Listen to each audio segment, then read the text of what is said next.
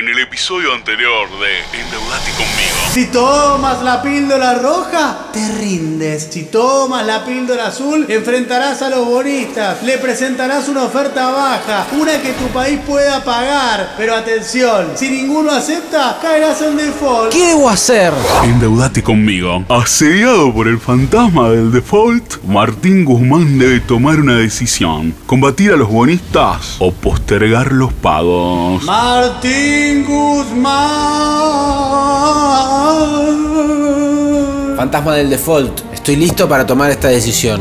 Me llevó tres semanas de radionovela en las que poco y nada sucedió, pero hoy finalmente lo he decidido. Sé qué píldora tomar y sé cuál es el destino de la negociación de la deuda. Voy a enfrentarte, fantasma del default. Finalmente, Martín Guzmán tomó una decisión. Ahora solo queda ultimar los detalles y presentarle una oferta a los bonistas. Pero repentinamente recibe una llamada de su amada Cristalina.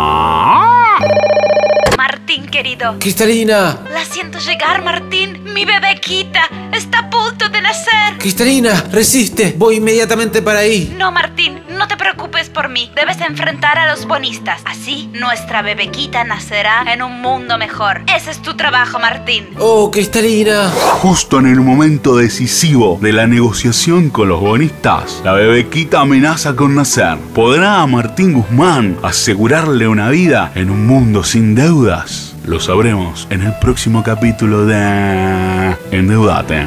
Endeudate conmigo. Mejor país del mundo.